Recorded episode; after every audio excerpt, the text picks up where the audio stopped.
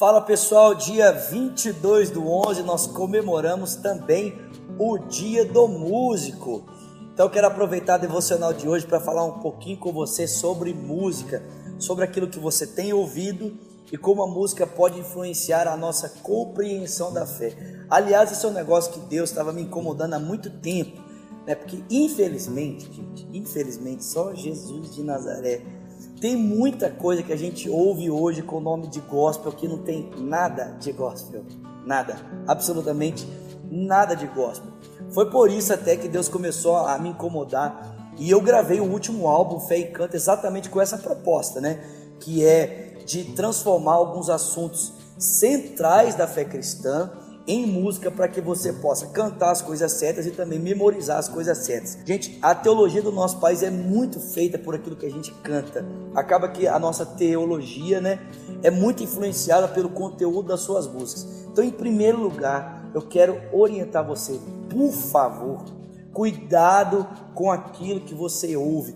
Ah, pastor, eu só ouço música gospel, só ouço música de crente. Infelizmente, eu não posso dizer para você que coisa boa, porque tem muita coisa gospel sendo cantada que não tem nada de gospel.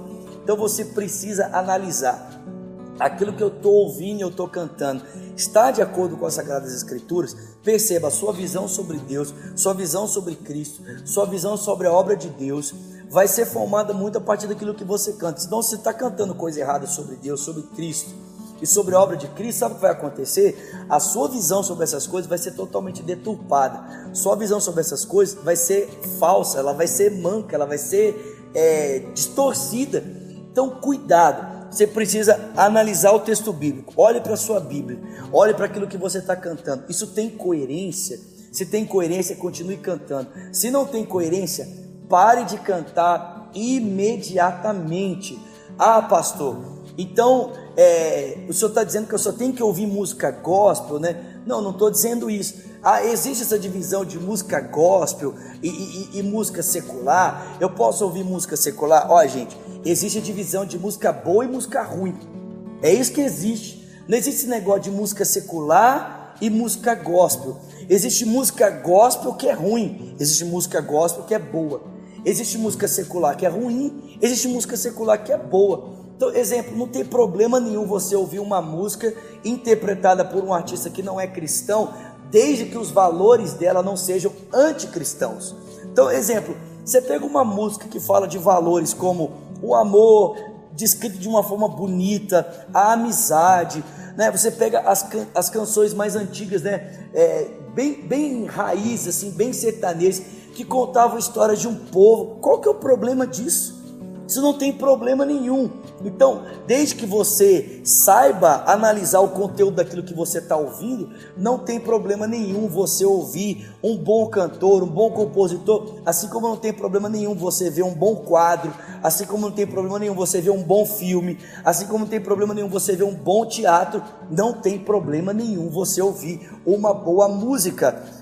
Agora, se você vai ouvir, ouça coisa boa, não ouça né, essas coisas terríveis que a gente ouve por aí. Né? Não vai me ouvir um funk que fala de pega aqui, não sei o que lá, e essas coisas que você já sabe muito bem, ok? Não vai ouvir um sertanejo que incentiva você a viver uma vida de promiscuidade, prostituição, né? Que incentiva você a abandonar os votos do seu casamento. Não, pelo amor de Deus.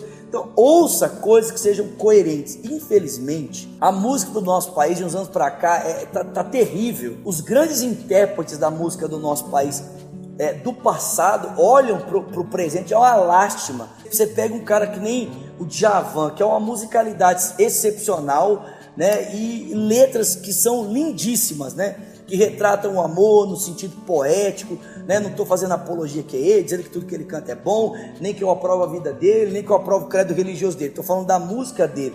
Pega um Djavan, né? Pega um Roberto Carlos e põe do lado de um funk, você fica assim, que tragédia, né?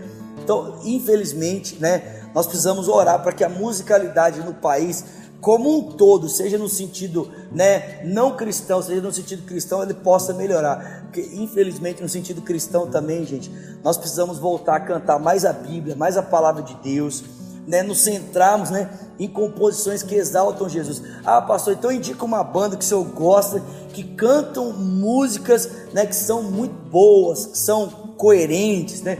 Então ouve aí o Palavra Antiga, ouve os Arrais, né? ouve Cristo Vivo, essa banda eu não conheço muito bem, mas é muito boa, ouça o Cristo Vivo, né? Então, gente, eu acho que esse tipo de conteúdo vale a pena de você ouvir.